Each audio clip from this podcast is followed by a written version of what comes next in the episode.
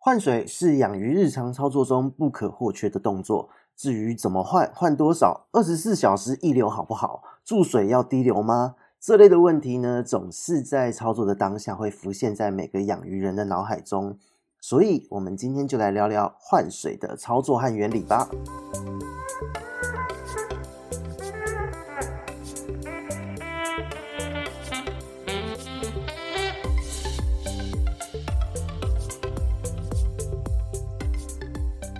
嗨，大家好，这里是与我同人人说的梧桐哦，我们又见面了。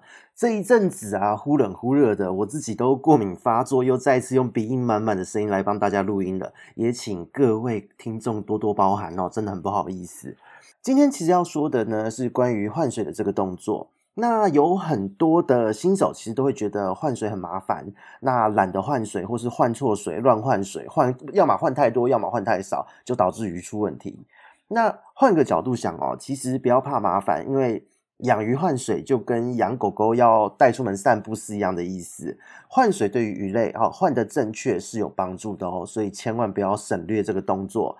那有一些爱好者们，特别是那种。啊，可能入坑养鱼已经三年五年哦，大概都是在五六年的这个年资之内哦，会有这样的问题，因为养出一些小小的心得，可是对于诶很多的一个概念和知识，好像似懂非懂，似是而非，所以就会有一些奇怪的状况会发生哦，可能就是过度换水，换错水。哦，因为会为什么呢？就是说真的，关系则乱了，是蛮有趣的哦。就整天呢会顾着说，哎，我这个鱼是什么鱼，很特别的鱼，它的水质原产地条件是怎么样？我一定要把水调到跟它的原产地条件一模一样，才可以养它。那说真的，有的时候呢，因为鱼是可以被驯化的，它毕竟它是宠物。它是应该要让我们在操作的时候，它的风险减到最低，让它去适应，而不是我们把它养得超级娇嫩。而且你没有办法保证每一次调整出来的水都百分之百的一模一样。所以在这样的状况之下，如果你今天调错水质，或是不小心失手做错了点什么，那说真的，你只会造成鱼更大的问题。千万不要忘记，是我们在养鱼，我们的重点还是要回到观察生物，还有把鱼的这个状况搞好。只要它不紧迫，它的代谢都正常，提供它充足的营养，就不会有太大的问题。水反而哦，说重要很重要，但它似乎又不是那么的重要哦。但就基本的操作对了就好。那我们今天呢，就把常见的换水操作和背后的原理简单的告诉大家。那希望大家不要在换水这件事情上有各种的观念卡关哦。那我们回过主题哦，今天要讲的最常见的换水问题有什么？第一个要讲的一定就是能不能不要换水。这边就跟各位说，可以啊，但可以的前提是什么？你只要能够做到低饲养密度、低喂食量。水温偏低，水体量够大哦，鱼缸够大，水要够多，或是你能够有办法建立完整的水处理系统。因为一般呢，在水族箱里面最重要的就是消化作用哦，就是鱼排泄出来的废物呢，经过了一连串的消化细菌的作用之后，最后变成 NO 三。那这个 NO 三呢，它其实就是要靠换水来移除掉它。那不然就是你要靠大量密植的水草，但是呢，绝大部分的人偏偏就很尴尬，他就是都会觉得啊，养鱼嘛，就是热闹一点啊，就高密度，然后呢，怕生病就偏高的温度，大量的喂食，因为觉得鱼好可爱，吃东西好可爱，然后呢，水量呢又没有那么大，然后都被塞满了，养鱼的系统呢也不够稳定，所以呢，坦白说，还是建议各位乖乖换水还是比较好的。那至于说刚刚前面提到的哈，要靠种植水草、种植植物来移除 NO 三，其实是可以的哦。如果你能够在鱼缸中几乎快跟你的主缸饲养等比例的水体塞满各式各样根系发达的浮水植物，哦，比方说布袋莲呐，或是槐叶萍呐之类的，它们的根系一定要非常旺盛哦。那这样子的确是会有帮助的。那如果说你今天是要用水跟植物，比方说鱼菜共生哦，种菜呃鱼排出排泄物，然后呢被植物利用，植物这些菜又可以给人吃。如果你要用这样子的系统的话，请你慎选植物的种类，而且这样的做法很吃空间，非常的吃空间哦。那这个部分也要跟各位提到了，因为呢这样子的一个环境之下，植物所需要的营养。很难从一般的鱼缸中完全获得，所以也千万不要指望这样种出来的菜会很好吃、很有营养。那再来就是也要提醒各位，千万不要选择黄金葛之类的植物哦，因为这一类植物呢，它在根系呢，它是带有很多种鱼的病原菌，包含了有很有让鱼腹水、让鱼肠炎的这些细菌，都是会跟这些黄金葛的根系共生的。所以这个部分是第一个问题哦，我们先解决掉。能不能免换水？可以，但条件很严苛，建议大家还是乖乖换水。那再来第二个也是常见的问题，它那水会蒸发，那我我如果懒的话，我可不可以只要补水就好了？那在淡水鱼的状况之下呢，其实就跟前面提到的逻辑雷同啦，你一定要有很完整的系统，才有可能可以做到，否则的话会怎么样呢？因为你的水位会因为水分蒸散的关系，水位会降低。那里面有的没有的东西都会物这些物质啊，都会被浓缩起来。就好像大家如果有做料理的话哦，你在做红烧之类的这种料理方式的时候，在最后一道工序不是调味好，你要盖上盖子，小火到中火让水呢这个汤汁要被收干，其实就是那个让这个味道会很浓郁，很好吃。那说真的，如果你一直持续的不去换水，让它水自然蒸散而不水，你做的动作跟我们在做料理是很像的，让它的味道很浓郁哦，让它里面的物质全部都被浓缩在一起。那其中最主要就是什么？就是一个我们刚刚前面提到的 NO3 这一类的毒素物质呢，它累积的会越来越高。那其他呢，像是有形无形的一些有机碎屑啊、饲料渣等等的，也会在里面慢慢的被一些细菌分解。那这些东西呢，其实就是回到一句话啦：物质不灭定律。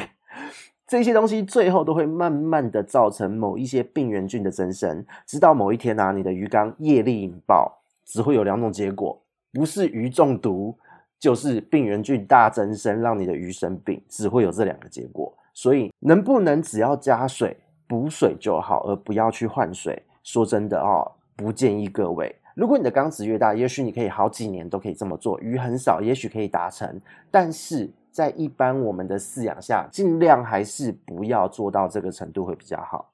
哦，好，那如果不得不换水，就进入我们第三点了，要怎么换？一般在正常饲养的情况之下，你就拿市售哦，一般市售的这个可以换水的抽水管，你把鱼缸中的脏污抽掉，那你也可以顺便就是扰动一下底沙，针对你鱼缸水流的死角处操作。那我们建议的换水频率最基本啦，一般是一周一次。每次就是三分之一到二分之一，那你可以看你的系统状况去弹性调整，比方说。啊，今天你在季节是夏天的时候，因为它高温，有机物累积的会比较多，比较快。那所以你要换水的频率就要把它增加一下，可能诶，你一个礼拜换个两次，那换的量多一些哦，可能二分之一到三分之二。那你的这个系统呢，如果你的系统的建立够完整，其实你的换水强度高是不用担心的。那如果你的鱼的饲养密度比较高呢，那当然你也可以换多一点。然后换的频率高一些，所以这个概念是这个样子的，依照你的这个鱼缸状况去弹性调整你的操作。那在你把水抽掉之后啊，说真的，有些人会有一个很在意的点，就是我应该要滴流吗？可以直接加入吗？这边就跟各位说，其实滴流无绝对哦。原则上是这样，我们把水抽掉之后，你只要在一个前提，要是什么前提呢？就是你不要把底沙翻起来的流速的这个前提之下，注入温差不要太大的干净的水就可以了哦。因为如果你把底沙翻起来，或是你水流太强，水加下去，整个缸子扰动的脏兮兮，那你水不是白换了吗？有一些沙层比较厚的，特别是像水草缸这一种的。你可能会把整个造景都弄坏掉。那如果你是裸缸或是薄薄的沙层，你如果加得太快，那个鱼会像在洗衣机里面一样，这个也会造成鱼的紧迫和伤害的哦。哦，所以流速很重要，不见得要低流，但是流速很重要。再来就是温差不要太大，这个温差不要太大指的一个标准值是什么？正负二度。你的鱼缸假设现在是二十二度，你加进去的水温应该是二十度或二十四度。好，用这样子的一个正负二度，因为它加进去之后，它到最后它的鱼缸的温度只会偏差一度左右，所以这样子的温度是鱼不会有任何紧迫的状况之下可以做的一个弹性温度。好，那这个再就讲到干净的水，什么叫干净的水？因为依照不同的鱼种哦，会有不同的水质需求，能的话都建议各位哦，你去买一个水族用的三胞胎滤水器，自来水过了这个三胞胎滤水器之后，就可以直接下鱼缸了，除非你碰到好大雨。可以先加入水质稳定剂，就水抽掉之后啊，先加水稳，再加水，好，再加入这一个干净的水。那如果你有其他要调整水质的需求，就是你可以在注水之前调整好进行操作，哦，是这样的一个逻辑。那这边就很多人会说，哈，那不用先曝气或是做什么处理哦？啊，氯气很伤鱼怎么办？网络上都说氯气会让鱼死翘翘，就跟各位说，那个是很老以前的观念了。现在的水处理技术啊，非常进步。水厂的自来水处理啊，哈，各种水厂的自来水处理，说真的，只有好大雨过后会有比较重的这个水处理的味道，哦，水处理加的东西会比较多一些。那你用市售的水稳，这个时候都可以应急的把它抓掉。那平常真的不需要太介意氯气哦，你比较介意的反而是你的大楼、你的住宅区，你使用水的这个地方管路老不老旧，水塔有没有时常清洗，环境这个水源好不好？只要你的这个水质基本上 OK，管路不要太老旧，过个三胞胎基本上什么问题都不太会发生。好，这是一个现代人就是我们大家养鱼很好的一个福利啦。好，好，那再来就是在滴流的部分，我们前面讲过，滴流呢这一件事情其实只有一个情况之下要用到。什么情况？你的缸子如果养的是鱼苗，你自己是玩家，你繁殖了鱼苗，那你的鱼苗当然不可能用太强的水流去帮它加水，你可能就是真的要用滴流的方式，因为鱼在鱼苗的状态之下，它很多身体的机能没有发育完全。如果你的水质震荡太大，或是你的水流流速过强，它很容易因为在这个过程中受伤，导致长大畸形哦，物理性的伤害造成的畸形。或是它在这个过程中，因为水质震荡过大就暴毙了哦。那在这样的状况下，鱼苗你一定要用滴流。那再来就是大缸子，我们不建议滴流，有一个原因也是说，因为我们毕竟养的是宠物啦，每一次换水都在滴流的话，诶，说真的。操作的人会先累死。今天应该是你能够用简单的操作让鱼来适应你的操作，而不是你去顺着你的鱼把它养得很脆弱。那其实这样子对于鱼还有饲主自己都不是一件好事哦。那所以这个部分就让大家了解，鱼是可以习惯和被训练接受你的操作的。哦，那再来就是我们要讲到的也是今天话题的一个最大重点哦。就是一个很多人会有的迷思了，特别是在一些养个一年两年啊，就是差不多六年内的这个这个玩家，很多会有的这个迷思。那这个部分就是希望大家都可以了解一下。就是有些人会说哦，如果我不想那边又要排水又要加水的，那我一直持续溢流，让水加上去之后就会自动流掉，过多的水位过高的水位就会自己流掉，这样不是也是一种换水吗？那。二十四小时这样子换不就最好了？很多的养殖场也这样啊，为什么我不能这么操作？那这个地方就要让大家讲到原理了哦。首先我们要讲原理，第一个是换水。抽水的时候啊，其实你是把里面这个水体里面呢，鱼缸的这个水体里面的总脏污量哦，给它这些污染物全部都给它减少。那你在加水之后，你会让整个水体的这些里面剩下的脏污呢，哦，瞬间被稀释，然后用这样的方式来改善水质。那如果你是用补水的话，哦，就是我们刚刚前面提到，等它自然蒸发再补水。那说真的，就是你就是不断的让脏污被浓缩。那再来就是我们刚刚讲到的，如果你是用溢流的方式，哦，你可能上面开一个管子，然后呢，呃，你一直注水，水从那边流掉，就是换水。对，没错。那如果你想说就二十四小时溢流这样子，我就都以后都不用自己操作换水了，可不可以？呃，原则上不太建议。它的逻辑是，它会源源不绝的一直注入新鲜的水，让你的水池都超级干净。乍听之下，似乎一流二十四小时换水真的是最棒的，但事实上不是这样的哦。因为你如果单论水这一件事情来讲，没有错，你得到了干净的水。可是我们大家养的是鱼哦，哦，在处理水质的目的，最后还是要回到鱼的身上。所以这边就要让大家了解一下鱼的简单的生理机制哦。鱼的身体呢，它对于环境的改变，它是需要时间适应的。比方说，你换水产生温差，为什么会说，诶，你要那个正负二度，让鱼可以好好的适应，就是不用太花它的能量。因为当你的换水的时候产生温差，你会看到你的鱼趴在那边一段时间，等它适应了才会开始到处跑，它是需要时间的。那同样的哦。它对于溶解在水中的物质也是同样的状态。那这一些物质呢，它也是需要同样的一个时间来适应它。那所以，当它今天稳定的状态，是指它都已经适应了这些水中所有的物质、所有的温度、所有的状况，它才能够无压力的在里面自然的活动。那所以，如果你不断的溢流呢，你的水用溢流的方式，你等于水它一直在改变，它在这个时候它就会异常的紧迫。再加上呢，就是刚刚讲到鱼的部分，我们今天呢在养鱼的过程中，一定会安装过滤器。那过滤器养的其实就是所谓的稳定的好菌，就是像消化菌啊这一些好菌哦。那这一些菌的食物来源，其实就是我们刚刚讲到的水里面的这一些物质，特别是生物的一些排泄物，或是微经过微生物代谢之后产生的一些物质。那所以你一直不断的溢流，让他们都让这些好菌都没有东西吃。其实对于你的系统，过滤系统里面的菌虫也会有冲击。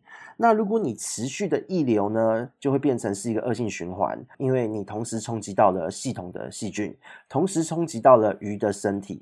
那当你把系统冲击了之后，你得到的会是一个失能的系统，以及一条非常紧迫的鱼。当你觉得你用一流换水的方式把水质都处理好了，你把你的这个水源关掉。你打准备要让你的鱼就是稳定下来的时候，你会发现鱼怎么还会异常的喘？那说真的，这个时候在鱼在受到紧迫的时候，它会释出一些物质，黏膜也的分泌也会增加。可是呢，因为你的系统现在是失能的状态，它没有办法去处理这一些物质，最后就会变成这些物质反而导致一些杂菌的增生，你的鱼会被自己给毒死。哦，但是刚刚前面讲到了，如果是养殖场哦，可不可以？可以的哦。因为有一些密度比较高的养殖场啊，他们用这样的方式维持水质，的确是做得到。